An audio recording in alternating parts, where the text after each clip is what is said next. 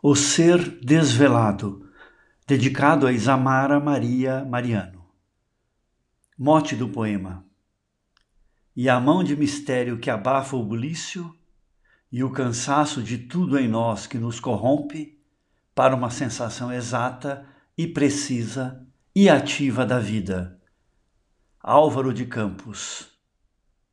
Em dois excertos de Odes. Poema de 1914.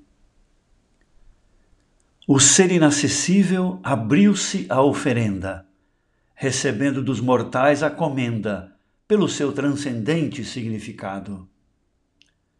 O ato que assim gerou dobrou-se no espaço, dissipando o cansaço da existência, recurvada sobre si mesma. Mas as palavras não soaram.